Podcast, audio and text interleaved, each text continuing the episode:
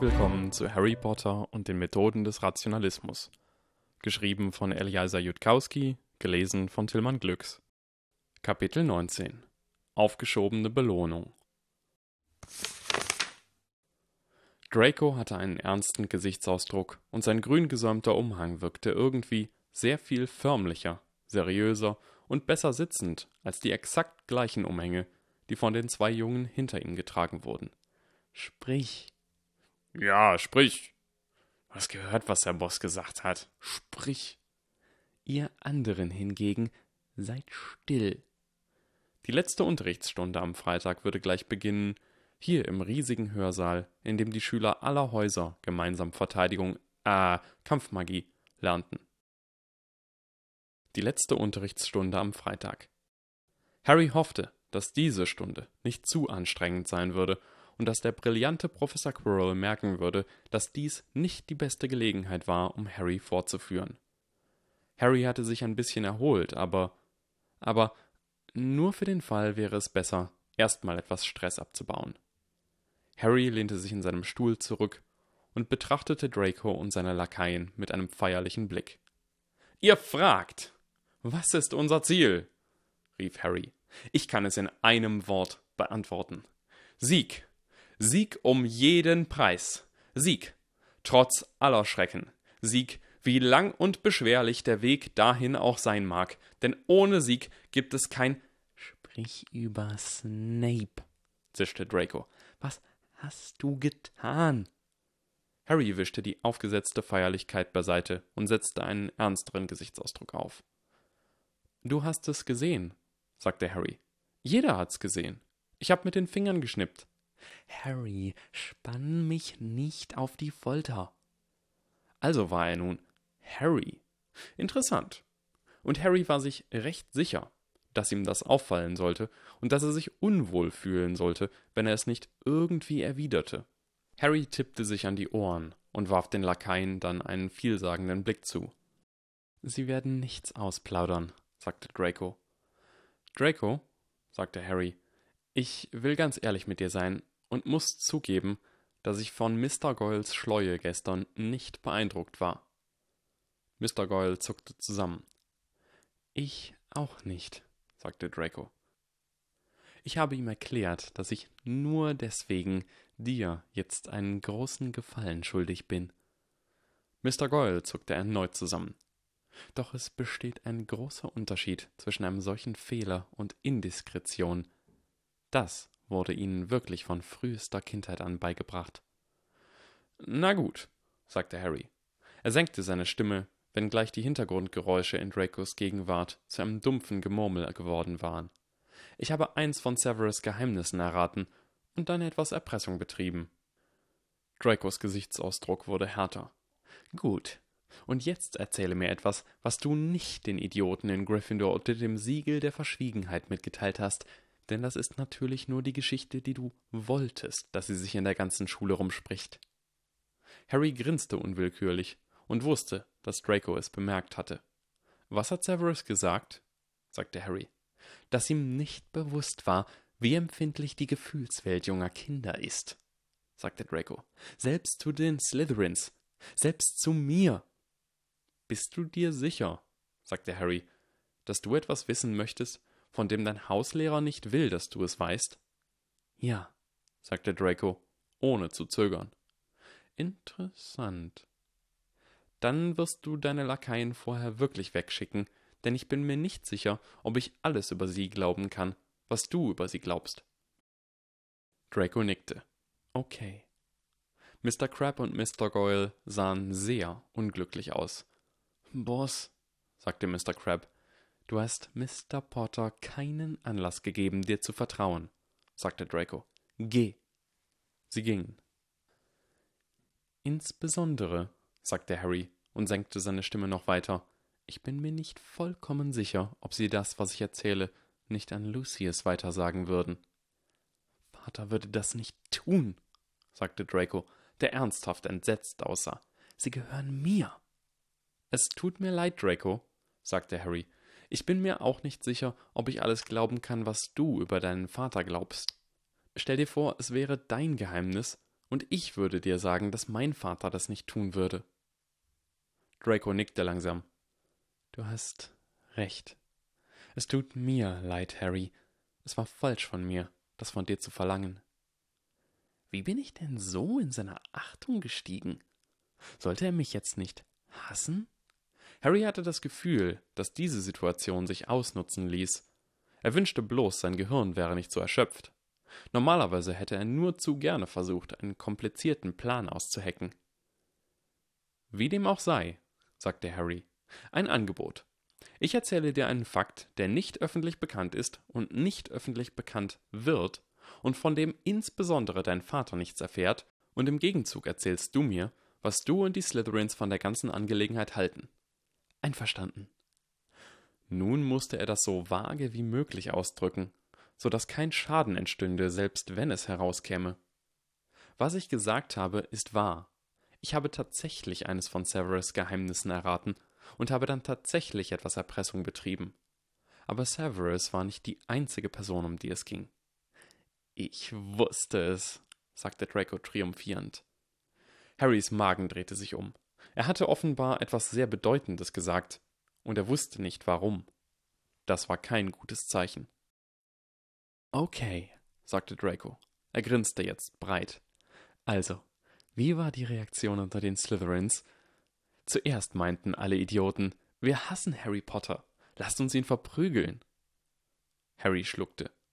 Was ist denn mit dem sprechenden Hut los? So denkt kein Slytherin, so denken die Gryffindors. Nicht alle Kinder sind so schlau wie du, sagte Draco, doch er lächelte ihm verschwörerisch zu, als wolle er andeuten, dass er Harrys Meinung insgeheim teilte. Und es hat ungefähr 15 Sekunden gedauert, bis jemand ihnen erklärt hat, warum sie Snape damit wohl keinen Gefallen tun würden, also macht ihr keine Sorgen. Auf jeden Fall kam dann der nächste Haufen von Idioten an, die sagten, es sieht so aus, als ob Harry Potter doch nur so ein Gutmensch ist. Und dann? sagte Harry und lächelte, obwohl er keine Ahnung hatte, warum das dumm war. Und dann begannen die wirklich klugen Leute zu reden. Es ist offensichtlich, dass du einen Weg gefunden hast, Snape mächtig unter Druck zu setzen. Und auch wenn es um etwas ganz anderes gehen könnte, der Gedanke liegt nahe, dass es etwas mit der unbekannten Sache zu tun hat, die Snape Macht über Dumbledore verleiht. Liege ich richtig? Kein Kommentar, sagte Harry. Zumindest verarbeitete sein Gehirn diesen Teil korrekt. Die Slytherins hatten sich gefragt, warum Severus nicht rausgeschmissen wurde. Und sie hatten gefolgert, dass Severus Dumbledore erpresst. Könnte das tatsächlich stimmen? Aber Dumbledore hatte keine Sekunde lang den Eindruck erweckt. Draco sprach weiter. Und als nächstes wiesen die klugen Leute darauf hin, dass du genug Macht über Severus hast, um ihn dazu zu zwingen, dass er halb Hogwarts in Ruhe lässt.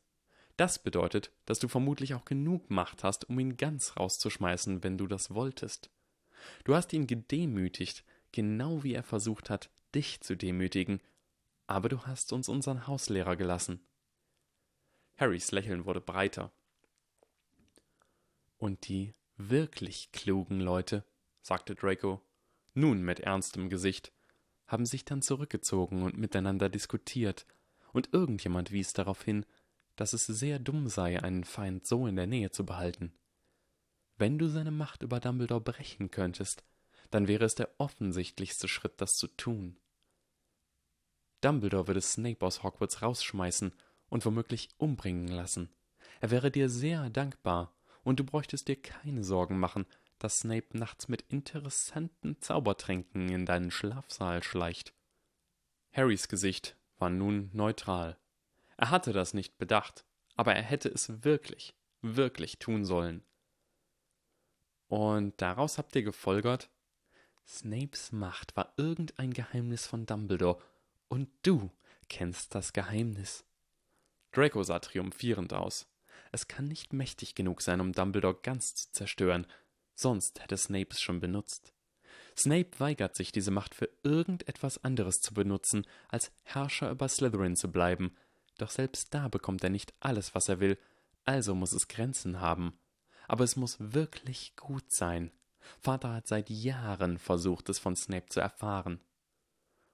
Und, sagte Harry, jetzt denkt Lucius, dass ich es ihm vielleicht verraten kann. Hast du schon eine Eule? Die wird heute Nacht kommen, sagte Draco und lachte. Darin wird stehen.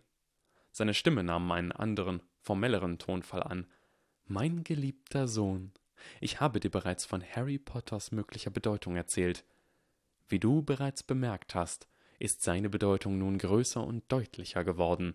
Wenn du irgendeinen möglichen Ansatzpunkt zu einer Freundschaft oder eine Möglichkeit, ihn unter Druck zu setzen siehst, so musst du dies verfolgen. Sofern nötig, stehen dir hierfür sämtliche Ressourcen der Malfoys zur Verfügung.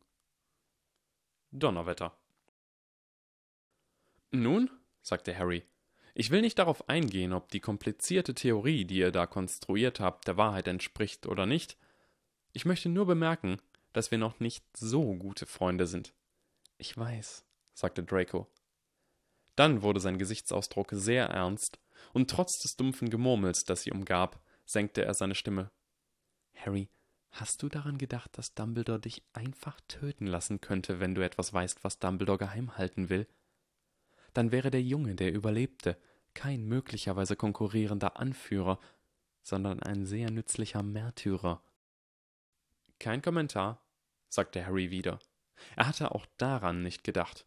Schien nicht ganz Dumbledores Stil zu sein, aber Harry, sagte Draco, du hast offenbar unglaubliche Talente, aber du bist unerfahren und hast keine Mentoren und machst manchmal dumme Sachen, und du brauchst dringend einen Berater, der sich damit auskennt, sonst wirst du schrecklich auf die Nase fallen. Dracos Gesichtsausdruck war grimmig. Ach, sagte Harry, einen Berater wie Lucius? Wie mich, sagte Draco. Ich verspreche, dass ich deine Geheimnisse gegenüber Vater bewahre, gegenüber jedem bewahre. Ich werde dir einfach helfen, herauszufinden, wie du handeln solltest. Wow. Harry sah, dass Quirrell zombiegleich durch die Tür hereinwankte. Der Unterricht fängt an, sagte Harry. Ich werde über das nachdenken, was du gerade gesagt hast. Ich wünsche mir tatsächlich oft, dass ich deine Erfahrung hätte, ich weiß bloß nicht, wie ich dir so schnell vertrauen könnte. Das sollst du gar nicht, sagte Draco. Dafür ist es zu früh. Siehst du? Ich gebe dir guten Rat, auch wenn es mir schadet. Aber vielleicht sollten wir uns beeilen und engere Freunde werden. Dazu bin ich bereit, sagte Harry, der bereits darüber nachdachte, wie er das ausnutzen konnte. Noch ein Ratschlag, sagte Draco eilig, während Quirrell zu seinem Tisch schlurfte. Im Moment bist du für alle Slytherins ein Rätsel. Wenn du also die Slytherins für dich einnehmen willst, wie ich annehme, dann solltest du etwas machen, was den Slytherins Freundschaft signalisiert, und zwar rasch, also heute oder morgen. Dass ähm, Severus weiterhin übertrieben viele Hauspunkte an Slytherin verteilen darf, reicht nicht aus. Es sprach ja nichts dagegen, dass Harry das auf seine Kappe nahm. Dracos Augen leuchteten erkennend auf, dann sagte er rasch, das ist nicht das Gleiche. Glaub mir, es muss etwas Offensichtliches sein. Schubst deine Rivalin, das Schlammblut Granger, eine Treppe runter oder so. Alle Slytherins werden das verstehen. So läuft das in Ravenclaw nicht, Draco. Wenn du jemanden die Treppe runterschubsen musst, dann heißt das, dass dein Gehirn zu schwach ist und du nicht wirklich gegen die Person ankommst. Jeder Ravenclaw weiß das. Der Bildschirm auf Harrys Tisch flackerte auf und erweckte in Harry eine nostalgische Sehnsucht nach Fernsehern und Computern. Professor Quirrells Stimme räusperte sich und sprach dann aus dem Bildschirm scheinbar direkt zu Harry. Bitte nehmt eure Plätze ein. Und die Kinder saßen da und blickten auf die Bildschirme auf ihren Tischen oder direkt zur großen Bühne aus weißem Marmor. Professor Quirrell stand dort auf dem Podium aus dunklerem Marmor und stützte sich auf seinen Tisch. Heute, sagte Professor Quirrell wollte ich euch eigentlich euren ersten Verteidigungszauber beibringen. Ein kleiner Schild, der Vorfahre des heutigen Protego. Aber ich habe mich dann doch entschlossen, den heutigen Unterrichtsplan aus aktuellem Anlass anzupassen. Professor Quirrells Blick streifte über die Reihen von Schülern. Harry zuckte auf seinem Platz in der hintersten Reihe zusammen. Er hatte das Gefühl, dass er schon wusste, wen Quirrell nun aufrufen würde. Draco, vom altehrwürdigen Geschlecht der Malfoy, sagte Professor Quirrell. Puh. Ja, Professor, sagte Draco. Seine Stimme wurde verstärkt und schien aus dem Bildschirm auf Harrys Tisch zu kommen, auf dem Dracos Gesicht zu sehen war, während er sprach. Dann wechselte der Bildschirm zurück zu Professor Quirrell, der sagte: Ist es deine Absicht, der nächste dunkle Lord zu werden? Das ist eine seltsame Frage, Professor, sagte Draco. Ich meine, wer wäre dumm genug, das zuzugeben? Einige Schüler lachten, aber nicht viele. In der Tat, sagte Professor Quirrell. Obwohl es also sinnlos wäre, jemand von euch danach zu fragen, würde es mich kein bisschen überraschen, wenn in meinen Klassen ein oder zwei Schüler wären, die danach strebten, der nächste dunkle Lord zu werden. Schließlich wollte ich der nächste dunkle Lord werden, als ich ein junger Slytherin war. Dieses Mal war das Lachen viel weiter verbreitet. Nun, es ist nun mal das Haus für Ehrgeizige, sagte Professor Quirrell lächelnd. Mir wurde erst später klar, dass ich in Wahrheit Freude an der Kampfmagie empfand und dass es mein wahres Ziel war, ein exzellenter Kampfmagier zu werden und eines Tages in Hogwarts zu lehren. Wie dem auch sei, als ich 13 Jahre alt war, habe ich mich durch die Geschichtsabteilung der Hogwarts Bibliothek gelesen und die Leben und Schicksale früherer dunkler Lords studiert, und ich habe eine Liste all jener Fehler aufgestellt, die ich nie begehen würde, wenn ich ein dunkler Lord wäre. Harry konnte sich das Kichern nicht verkneifen. Ja, Mr. Potter, höchst amüsant. Also, Mr. Potter, können Sie erraten, was der allererste Eintrag auf der Liste war? Na toll. Ähm, dass Sie niemals eine komplizierte Methode benutzen, um einen Feind auszuschalten, wenn ein einfacher Abracadabra ausreicht? Der Spruch, Mr. Potter, heißt Avada Kedavra. Professor Quirrells Stimme klang aus irgendeinem Grund etwas scharf. Und nein, das stand nicht auf der Liste, die ich mit 13 Jahren angelegt habe. Wollen Sie es nochmal versuchen? Ähm, dass Sie niemals vor anderen mit Ihrem bösen Masterplan prahlen? Professor Quirrell lachte. Hoho, das wiederum war Nummer zwei. Meine Güte, Mr. Potter, haben wir etwa die gleichen Bücher gelesen? Es ertönte wieder Gelächter, diesmal mit einem nervösen Unterton. Harry presste seine Kiefer fest aufeinander und sagte nichts. Es abzustreiten wäre zwecklos. Aber nein, der erste Eintrag war, ich werde keine starken, zornigen Feinde herausfordern. Die Weltgeschichte wäre wesentlich anders verlaufen, wenn Monolith Falconsbane oder Hitler diesen elementaren Punkt verstanden hätten. Falls, Mr. Potter, nur falls sie rein zufällig ähnliche Pläne hegen, wie ich es als junger Slytherin tat. Selbst dann, hoffe ich, beabsichtigen sie nicht, ein dummer, dunkler Lord zu werden. Professor Quirrell, sagte Harry mit knirschenden Zähnen, ich bin ein Ravenclaw und ich beabsichtige nicht dumm zu sein. Punkt. Ich weiß, dass es dumm war, was ich heute getan habe, aber es war nicht dunkel. Ich habe nicht zuerst angegriffen. Sie, Mr. Potter, sind ein Idiot. Allerdings war ich das in Ihrem Alter auch. Daher habe ich Ihre Antwort erwartet und die heutige Stunde entsprechend umgeplant. Mr. Gregory Goyle, wenn Sie bitte nach vorne kommen mögen. Im Klassenzimmer herrschte überraschte Stille. Harry hatte das nicht erwartet.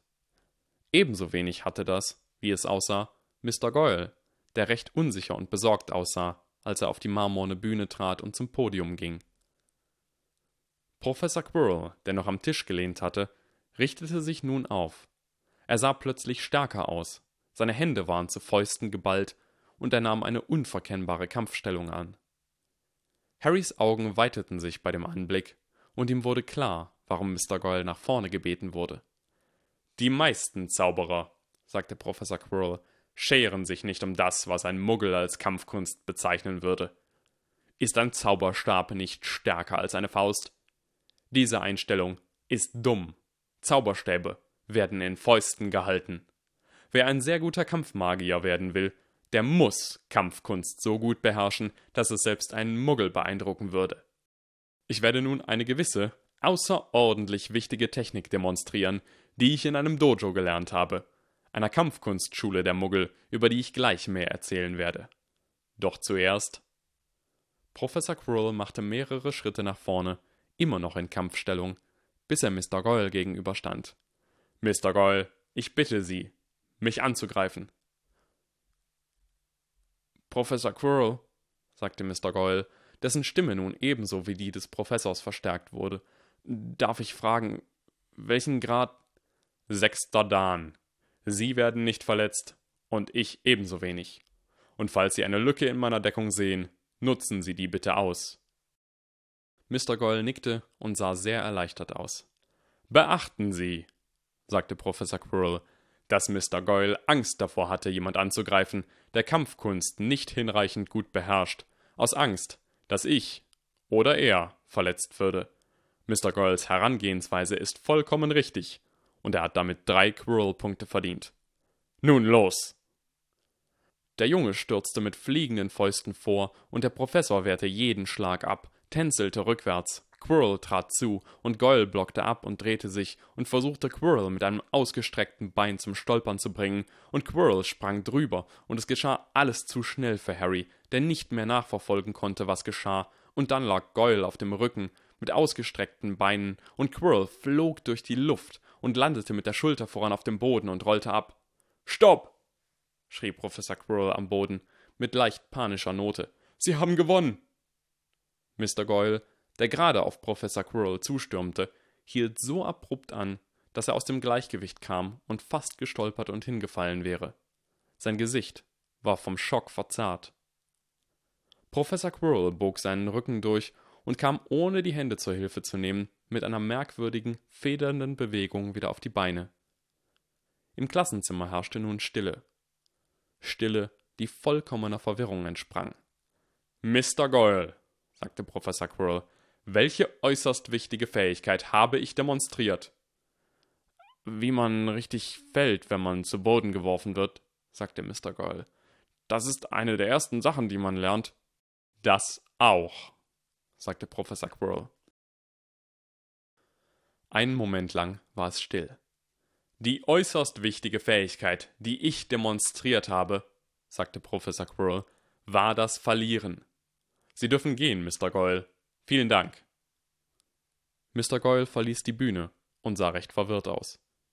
Harry fühlte sich genauso. Professor Quirrell ging zurück an seinen Tisch und stützte sich wieder darauf ab. Manchmal vergessen wir die einfachsten Dinge, weil es zu lange her ist, dass wir sie gelernt haben. Mir wurde klar, dass ich dasselbe in meinem Lehrplan getan habe. Man bringt Schülern erst dann das Werfen bei, wenn sie gelernt haben zu fallen. Und ich kann euch erst dann das Kämpfen beibringen, wenn ihr gelernt habt zu verlieren. Professor Quirrells Gesicht verhärtete sich, und Harry glaubte, eine Spur von Schmerz, einen Anflug der Sorge in diesen Augen zu sehen. Ich habe gelernt zu verlieren, als ich in einem Dojo in Asien trainiert habe, wo, wie jeder Muggel weiß, alle guten Kampfkünstler leben. Dieses Dojo lehrte einen Stil, der unter Kampfmagiern den Ruf genoss, dass es sich gut für magische Duelle abwandeln lässt. Der Meister jenes Dojos, für Muggelverhältnisse ein alter Mann, war der beste lebende Lehrer jenes Stils. Er wusste natürlich nicht, dass Magie existiert. Ich bewarb mich, um dort zu lernen, und war einer der wenigen Schüler, die in jenem Jahr aus vielen Bewerbern ausgewählt wurden. Dabei mag ein winziges bisschen besondere Überzeugungskraft eine Rolle gespielt haben. Einiges Gelächter ertönte im Klassenzimmer. Harry lachte nicht mit. Das war nicht richtig gewesen. Wie dem auch sei. In einem meiner ersten Kämpfe, nachdem ich auf eine besonders beschämende Weise besiegt worden war, habe ich die Kontrolle verloren und meinen Trainingspartner attackiert. Oh je. Zum Glück mit den Fäusten, nicht mit meiner Magie. Der Meister hat mich überraschenderweise nicht sofort herausgeworfen. Aber er sagte mir, dass mein Temperament ein Problem sei. Er erklärte es mir, und ich wusste, dass er recht hatte. Und dann sagte er, dass ich lernen würde, zu verlieren. Professor Quirrells Gesicht war ausdruckslos.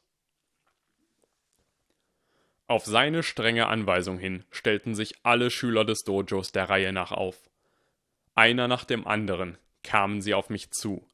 Ich sollte mich nicht verteidigen. Ich sollte nur um Gnade flehen. Einer nach dem anderen schlugen sie mich, traten mich, schubsten mich zu Boden, Einige spuckten mich an. Sie beleidigten mich in ihrer Sprache. Und zu jedem Einzelnen musste ich sagen, ich verliere. Und ähnliche Sachen wie, ich bitte dich, hör auf. Und ich gebe zu, du bist besser als ich. Harry versuchte sich das vorzustellen und scheiterte. Es war undenkbar, dass dem würdevollen Professor Quirrell so etwas zugestoßen war. Bereits damals war ich ein exzellenter Kampfmagier. Mit stabloser Magie allein hätte ich jeden Menschen in diesem Dojo töten können. Ich habe es nicht getan. Ich habe gelernt zu verlieren. Bis zum heutigen Tag ist es für mich eine der unangenehmsten Stunden meines Lebens. Und als ich das Dojo acht Monate später verließ, was noch viel zu früh war, doch länger konnte ich nicht bleiben, sagte der Meister mir, dass er hoffte, ich würde verstehen, warum das nötig gewesen war. Und ich sagte ihm, dass es eine der wertvollsten Lektionen war, die ich je gelernt habe. Das ist und bleibt die Wahrheit. Professor Quirrells Gesicht nahm einen verbitterten Ausdruck an. Sie fragen sich nun, wo dieses wundervolle Dojo ist und ob Sie dort lernen können. Sie können nicht. Denn nicht viel später besuchte ein weiterer Aspirant jenen versteckten Ort, jenen weit entfernten Berg. Er, dessen Name nicht genannt werden darf. Viele Schüler schnappten gleichzeitig nach Luft. Harrys Eingeweide verknoteten sich. Er ahnte, was nun kam. Der dunkle Lord betrat die Schule ohne Verkleidung, mit glühenden roten Augen und allem drum und dran. Die Schüler versuchten ihm den Weg zu versperren, und er apparierte einfach an ihnen vorbei. Es herrschte Furcht, aber Ordnung, und der Meister trat hervor.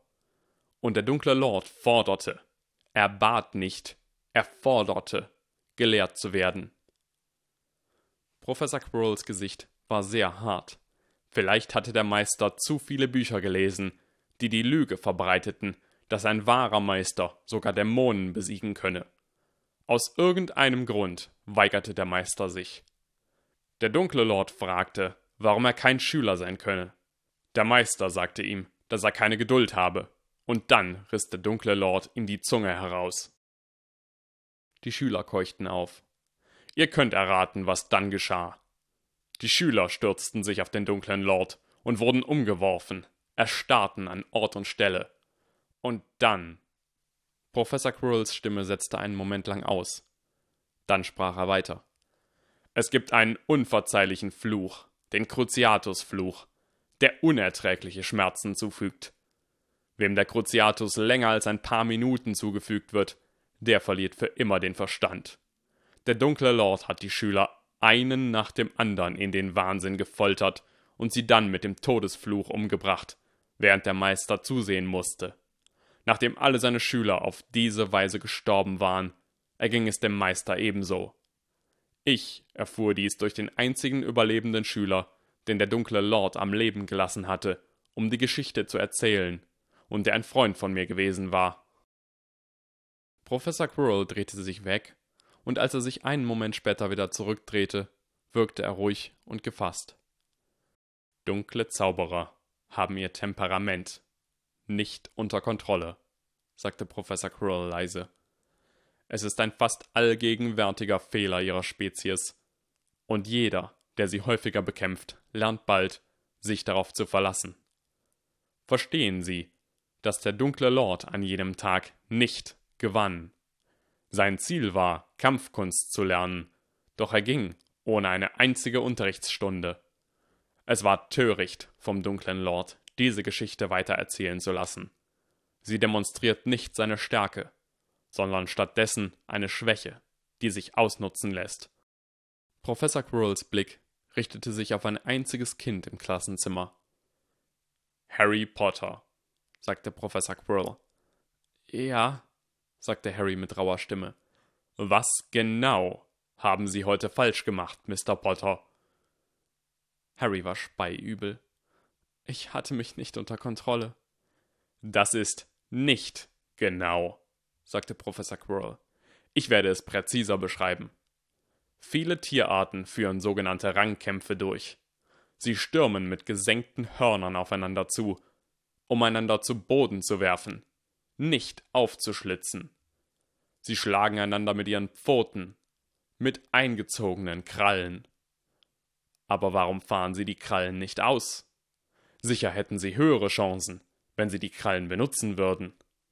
Doch dann könnte ihr Gegner ebenso die Krallen ausfahren, und der Rangkampf würde nicht mit einem Gewinner und einem Verlierer, sondern womöglich mit schweren Verletzungen auf beiden Seiten enden. Professor Quirrells Blick schien sich aus dem Bildschirm heraus direkt auf Harry zu richten. Was Sie heute demonstriert haben, Mr. Potter, ist, dass Sie, im Gegensatz zu jenen Tieren, die ihre Krallen nicht ausfahren und das Ergebnis akzeptieren, nicht wissen, wie man Rangkämpfe verliert. Als ein Hogwarts-Lehrer sie herausgefordert hat, haben sie nicht nachgegeben. Als sie zu verlieren drohten, haben sie ihre Krallen ausgefahren, ungeachtet der Gefahr. Sie haben die Situation eskaliert und nochmals eskaliert. Es begann mit einem Angriff auf sie durch Professor Snape, der offensichtlich dominant war. Anstatt zu verlieren, haben sie zurückgeschlagen und Ravenclaw wurden zehn Punkte abgezogen. Kurz darauf haben sie damit gedroht, Hogwarts zu verlassen. Die Tatsache, dass sie auf irgendeine unbekannte Weise weiter eskaliert und schließlich irgendwie gewonnen haben, ändert nichts an der Tatsache, dass sie ein Idiot sind. Ich verstehe, sagte Harry. Seine Kehle war trocken. Das war präzise. Erschreckend präzise. Jetzt, da Professor Quirrell es gesagt hatte, konnte Harry im Nachhinein erkennen, dass es eine vollkommen genaue Beschreibung des Geschehens war. Wenn jemand ein so genaues Bild von dir hatte, dann musste dich das zum Nachdenken darüber bringen, ob diese Person auch in anderen Punkten recht hatte, etwa in Bezug auf deine Absicht zu töten. Wenn Sie, Mr. Potter, das nächste Mal einen Kampf eskalieren, statt zu verlieren, dann könnten Sie alles verlieren. Ich weiß nicht, was Ihr heutiger Einsatz war.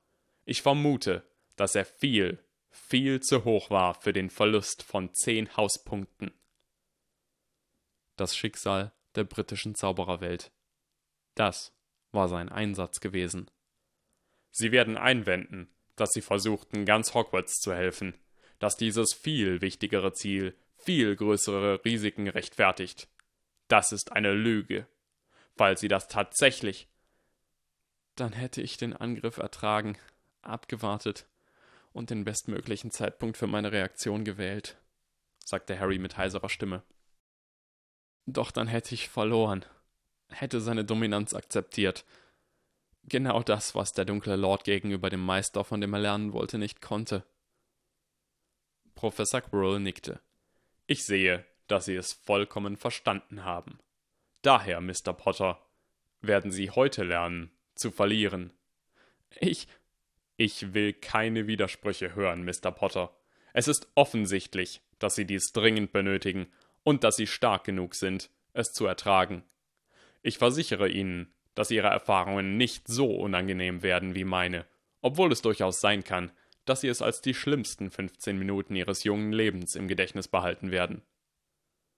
Harry schluckte. Professor Quirrell, sagte er in einer leisen Stimme, können wir das ein andermal tun? Nein, sagte Professor Quirrell schlicht. Sie sind seit fünf Tagen auf Hogwarts, und Sie wissen selbst, was seitdem bereits geschehen ist. Heute ist Freitag. Unsere nächste Unterrichtsstunde ist am Mittwoch. Samstag, Sonntag, Montag, Dienstag, Mittwoch. Nein, wir können nicht so lange warten. Einige Schüler lachten, doch es waren sehr wenige. Bitte betrachten Sie es als Befehl Ihres Lehrers, Mr. Potter. Ich würde gerne sagen, dass ich Ihnen andernfalls keine Angriffszauber beibringen werde, weil mir sonst zu Ohren käme, dass Sie jemanden ernsthaft verletzt oder gar getötet hätten. Unglücklicherweise wurde mir berichtet, dass Ihre Finger bereits mächtige Waffen sind. Bitte schnippen Sie zu keinem Zeitpunkt innerhalb dieser Unterrichtsstunde. Vereinzelt ertönte nervöses Gelächter. Harry hatte das Gefühl, dass er bald weinen müsste. Professor Quirrell, wenn Sie etwas vorhaben wie das, worüber Sie geredet haben, dann. dann würde es mich wütend machen. Und ich würde heute lieber. nicht nochmal wütend werden. Es geht nicht darum, dass Sie nicht wütend werden, sagte Professor Quirrell mit ernstem Gesichtsausdruck. Wut ist natürlich. Sie müssen lernen zu verlieren, auch wenn Sie wütend sind. Oder zumindest scheinbar zu verlieren, damit Sie Ihre Rache planen können. Wie ich es heute mit Mr. Goyle getan habe, es sei denn, jemand hier denkt, dass er tatsächlich besser ist. Das bin ich nicht! rief Mr. Goyle von seinem Platz aus. Er klang leicht panisch. Ich weiß, dass Sie ihn nicht wirklich verloren haben. Bitte planen Sie keine Rache. Harrys Magen rumorte. Professor Quirrell wusste nichts von seiner mysteriösen dunklen Seite. Professor, wir müssen dringend nach dem Unterricht darüber reden. Das werden wir, sagte Professor Quirrell, und es klang wie ein Versprechen. Nachdem Sie gelernt haben, zu verlieren. Sein Gesichtsausdruck war ernst. Es versteht sich von selbst, dass ich alles untersagen werde, was Ihnen Verletzungen oder auch nur nennenswerte Schmerzen zufügen könnte. Es wird nur deshalb wehtun, weil Sie verlieren werden, statt dagegen anzukämpfen und den Kampf so lange zu eskalieren, bis Sie gewinnen. Harry atmete in kurzen, panischen Stößen. Er hatte so viel Angst, wie er sie seit dem Verlassen des Zaubertränke-Klassenzimmers nicht gehabt hatte. Professor Quirrell, stieß er aus. Ich will nicht, dass Sie deswegen gefeuert werden. Das werde ich nicht, sagte Professor Quirrell, falls Sie anschließend aussagen, dass es notwendig war. Und ich vertraue darauf, dass Sie das tun. Einen Moment lang wurde Professor Quirrells Tonfall sehr trocken. Glauben Sie mir, man hat schon schlimmere Dinge in diesem Schloss zugelassen. Das einzig Ungewöhnliche hieran ist, dass es sich in einem Klassenzimmer abspielt. Professor Quirrell, flüsterte Harry, aber er dachte, dass seine Stimme immer noch überall wiedergegeben wurde. Glauben Sie wirklich, dass ich, falls ich das nicht mache, jemand verletzen könnte? Ja, sagte Professor Quirrell schlicht. Dann. Harry fühlte sich übel. Dann werde ich es tun. Professor Quirrell wandte sich den Slytherins zu.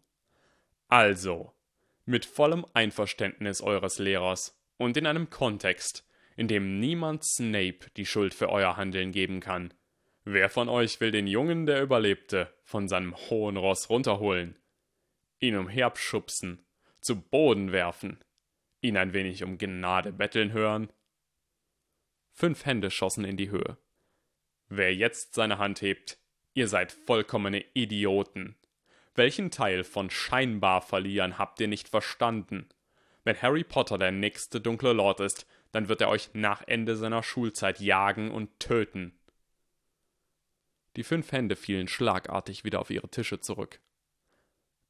Das werde ich nicht, sagte Harry, dessen Stimme nun recht schwach klang. Ich schwöre, dass ich mich niemals an denen rächen werde, die mir dabei helfen, verlieren zu lernen. Professor Quirrell, würden Sie damit bitte aufhören? Professor Quirrell seufzte. Es tut mir leid, Mr. Potter, mir ist bewusst, dass Sie das nervig finden, egal ob Sie planen, ein dunkler Lord zu werden oder nicht. Aber diese Kinder hatten auch eine wichtige Lektion zu lernen. Wäre es in Ordnung, wenn ich Ihnen zur Entschuldigung einen Quirrell-Punkt anbiete? Machen Sie zwei draus, sagte Harry. Überraschtes Gelächter erklang und zerstreute die Anspannung ein wenig. Einverstanden, sagte Professor Quirrell und nach Ende meiner Schulzeit werde ich sie jagen und kitzeln. Wieder erklang Gelächter, doch Professor Quirrell lächelte nicht. Harry fühlte sich, als würde er mit einer Anaconda ringen.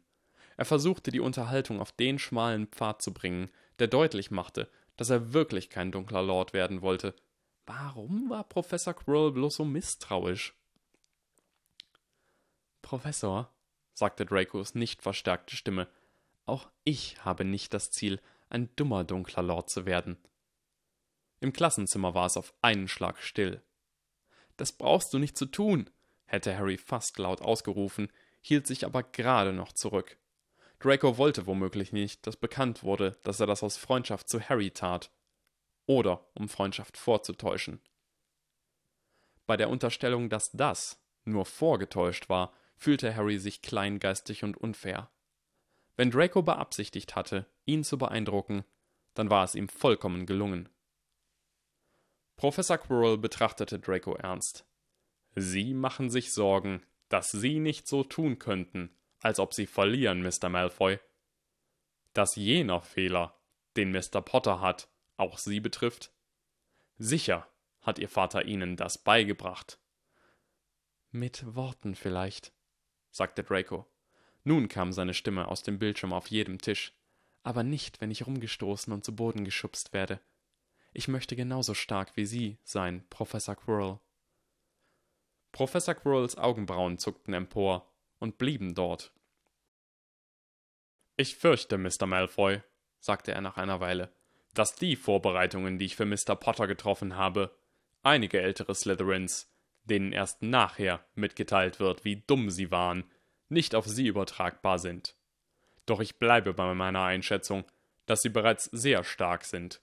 Sollte mir zu Ohren kommen, dass sie gescheitert sind, so wie Mr. Potter heute gescheitert ist, dann werde ich die notwendigen Vorbereitungen treffen und sie sowie jene Personen, die sie verletzt haben, um Entschuldigung zu bitten.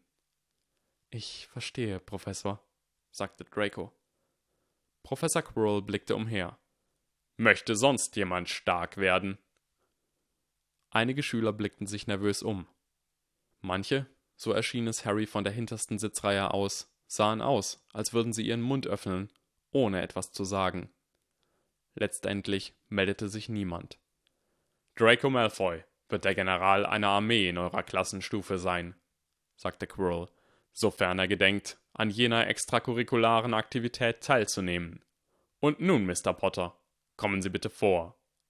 Blätter, Blätter, Blätter, Blätter.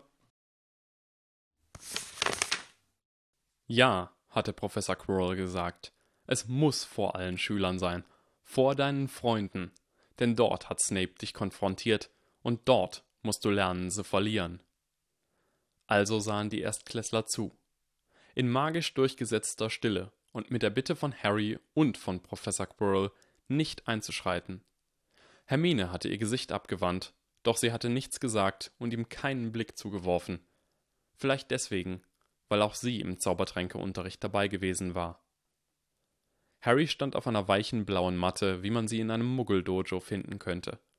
Professor Quirrell hatte sie auf den Boden gelegt, falls Harry umgeschubst werden würde. Harry hatte Angst vor dem, was er tun könnte. Wenn Professor Quirrell mit seiner Absicht zu töten recht hatte. Harrys Zauberstab lag auf Professor Quirrells Tisch. Nicht, weil er irgendwelche Zaubersprüche beherrschte, die ihm helfen könnten, sondern, so dachte Harry, weil er womöglich versucht hätte, ihn jemand ins Auge zu rammen. Sein Beutel lag ebenfalls dort, mitsamt dem nun geschützten, aber womöglich immer noch zerbrechlichen Zeitumkehrer. Harry hatte Professor Quirrell gebeten, ein paar Boxhandschuhe zu verwandeln und sie ihm an den Händen festzuzaubern. Professor Quirrell hatte ihm einen stummen, verständnisvollen Blick zugeworfen und sich geweigert. Nicht auf die Augen, nicht auf die Augen, nicht auf die Augen. Es wäre das Ende meiner Zeit auf Hogwarts. Sie werden mich einsperren, redete Harry sich selbst ein. Er versuchte, sich den Gedanken ins Gehirn zu prägen, hoffte, dass er daran dachte, falls seine Absicht zu töten die Oberhand gewann.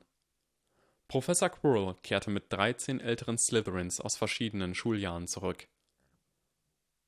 Harry erkannte den einen wieder, den er mit einem Kuchen beworfen hatte.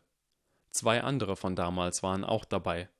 Der eine, der gesagt hatte, dass sie aufhören sollten, dass sie das wirklich nicht tun sollten, fehlte. Ich wiederhole, sagte Professor Quirrell und klang sehr ernst. Potter wird nicht tatsächlich verletzt. Ich werde jegliche Unfälle so behandeln, als wären sie Absicht gewesen. Haben Sie das verstanden? Die älteren Slytherins nickten grinsend.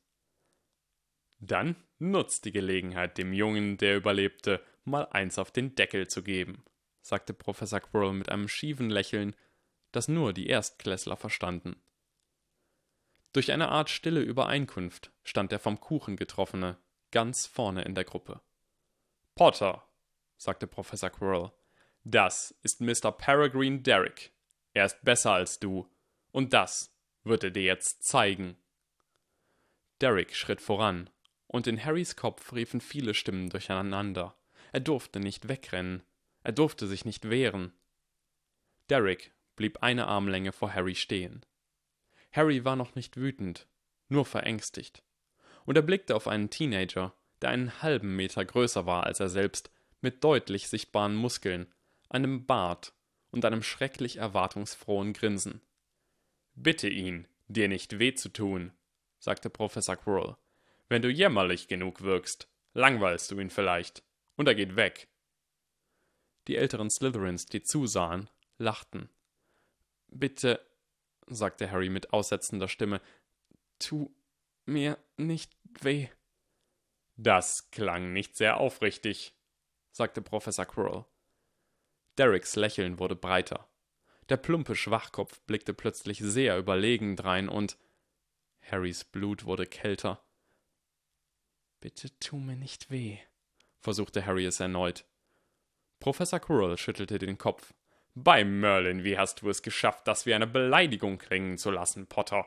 Du weißt genau, wie Mr. Derrick darauf reagieren muss. Derrick machte einen Schritt nach vorne und stieß gegen Harry. Harry taumelte ein paar Schritte zurück und richtete sich kühl wieder auf, ohne darüber nachzudenken. Falsch, sagte Professor Quirrell. Falsch, falsch, falsch. Du hast mich geschubst, Potter, sagte Derrick. Entschuldige dich. Es tut mir leid. Das klingt nicht so, als ob es dir leid tut, sagte Derrick. Harrys Augen weiteten sich vor Entrüstung. Er hatte es geschafft, flehend zu klingen, Derek schubste ihn kräftig, und Harry fiel auf allen Vieren auf die Matte. Der blaue Stoff schien dicht vor Harrys Augen zu verschwimmen. Er begann, an Professor Quirrells Begründung für diese sogenannte Lektion zu zweifeln. Ein Fuß wurde auf Harrys Hintern gesetzt, und einen Moment später wurde Harry heftig zur Seite buxiert und landete platt auf dem Rücken. Derek lachte. Das macht Spaß, sagte er. Er müsste nur sagen, dass es vorbei wäre und das alles dem Schulleiter melden. Das wäre das Ende dieses Verteidigungslehrers und seiner kurzen Zeit als Hogwarts-Lehrer und Professor McGonagall wäre deswegen verärgert, aber Professor McGonagalls Gesicht erschien vor seinen Augen. Sie sah nicht verärgert aus, nur traurig. Jetzt sag ihm, dass er besser ist als du, Potter, ertönte Professor Quirrells Stimme. Du bist besser als ich. Harry begann aufzustehen, und Derek setzte einen Fuß auf seine Brust und drückte ihn wieder runter auf die Matte. Die Welt wurde kristallklar. Handlungsstränge und ihre Folgen breiteten sich vor ihm aus. Der Dummkopf würde nicht erwarten, dass er zurückschlug. Ein schneller Tritt in die Weichteile würde ihn lange genug außer Gefecht setzen, um. Versuch es nochmal, sagte Professor Quirrell, und mit einer plötzlichen, raschen Bewegung rollte Harry weg sprang auf die Füße und stürzte auf seinen wahren Feind, den Verteidigungslehrer, zu. Professor Quirrell sagte, Du hast keine Geduld. Harry stockte. Sein pessimismuserfahrener Geist malte sich aus, wie einem hutzeligen alten Mann Blut aus dem Mund rann, nachdem Harry ihm die Zunge herausgerissen hatte. Einen Augenblick später schubste Derrick Harry wieder auf die Matte und setzte sich auf ihn, so dass Harry der Atem keuchend entwich. Hör auf! schrie Harry. Hör bitte auf! Besser, sagte Professor Quirrell. Das klang so, als ob du es ernst meinst. Er hatte es ernst gemeint. Das war die fürchterliche, die schreckliche Wahrheit. Er hatte es ernst gemeint. Harry keuchte hektisch. Angst und eiskalter Zorn durchströmten ihn. Verliere, sagte Professor Quirrell. Ich verliere, zwang Harry hervor. Das gefällt mir, sagte Derek von oben. Verliere weiter.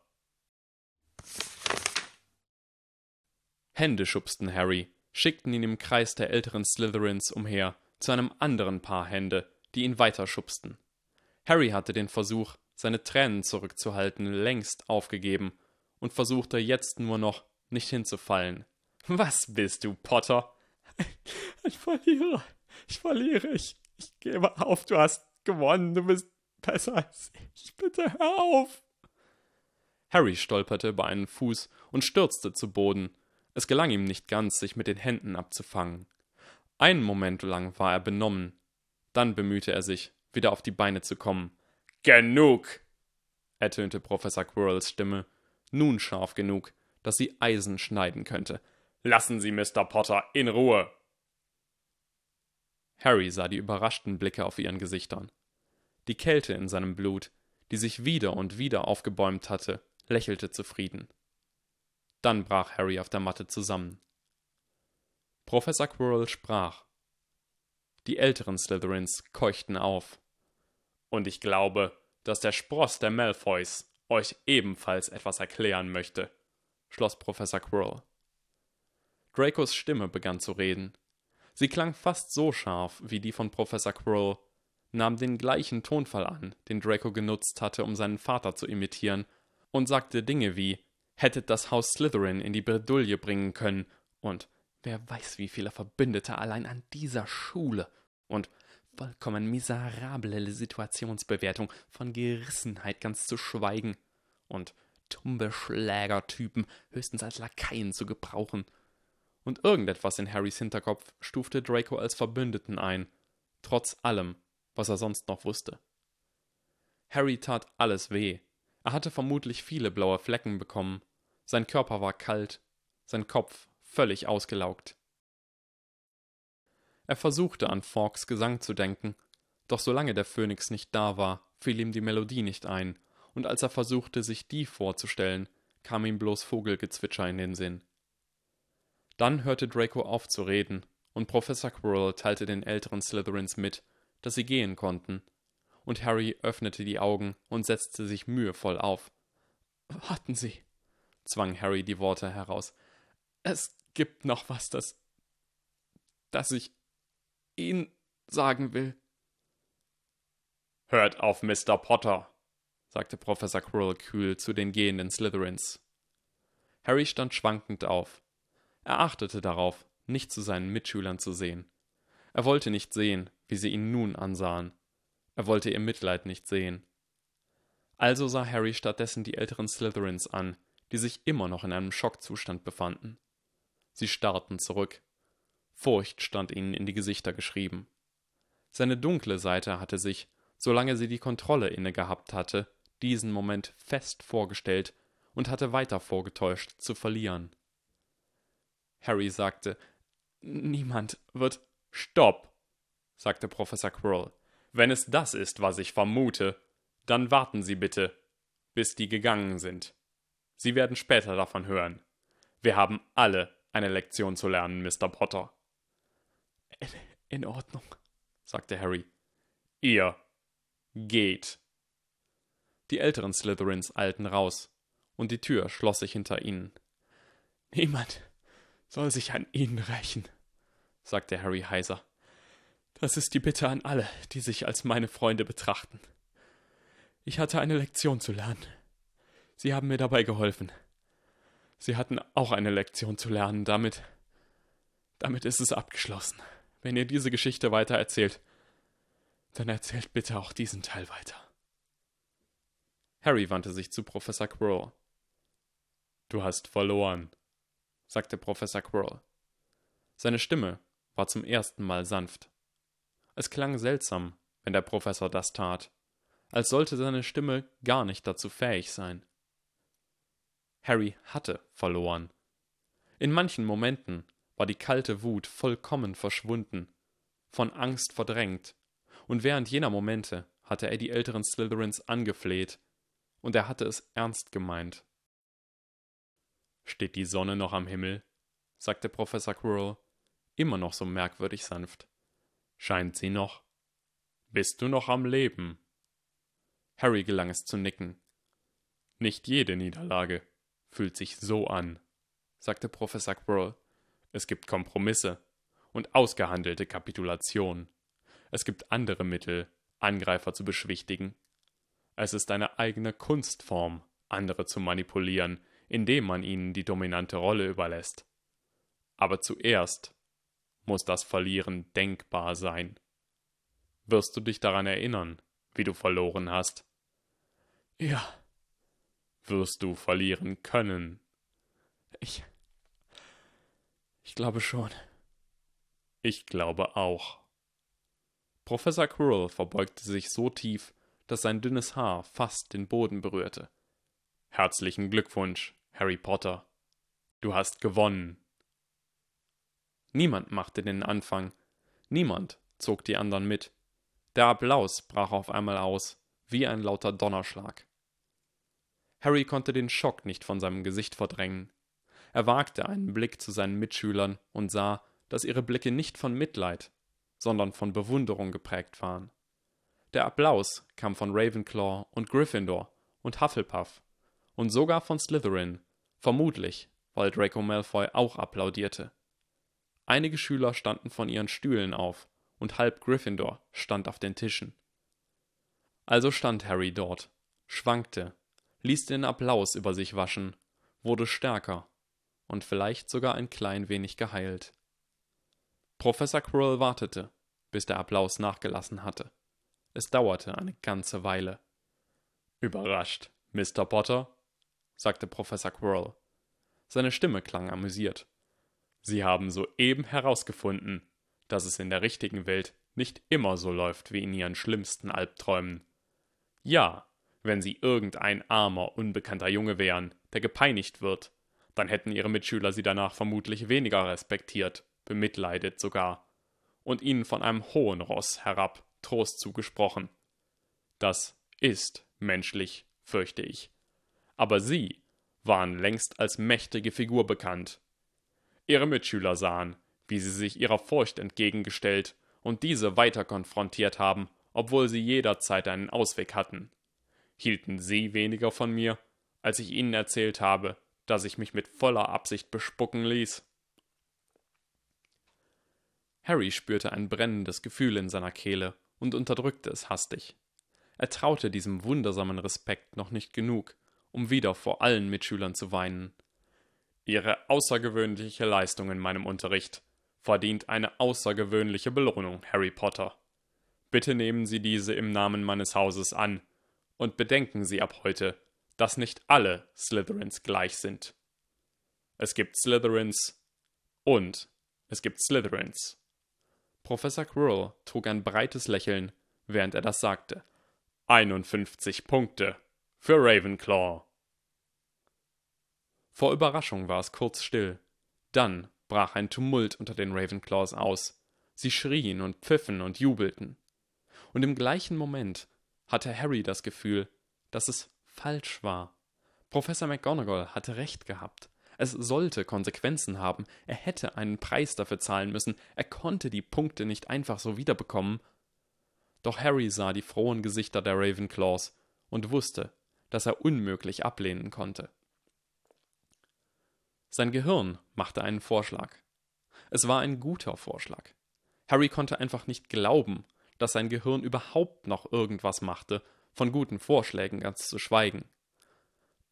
Professor Quirrell, sagte Harry, so deutlich seine brennende Kehle es zuließ, Sie sind alles das, was ein Mitglied Ihres Hauses ausmacht, und ich denke, dass Salazar Slytherin an jemand wie Sie gedacht haben muss, als er Hogwarts mitgründete. Ich danke Ihnen und Ihrem Haus.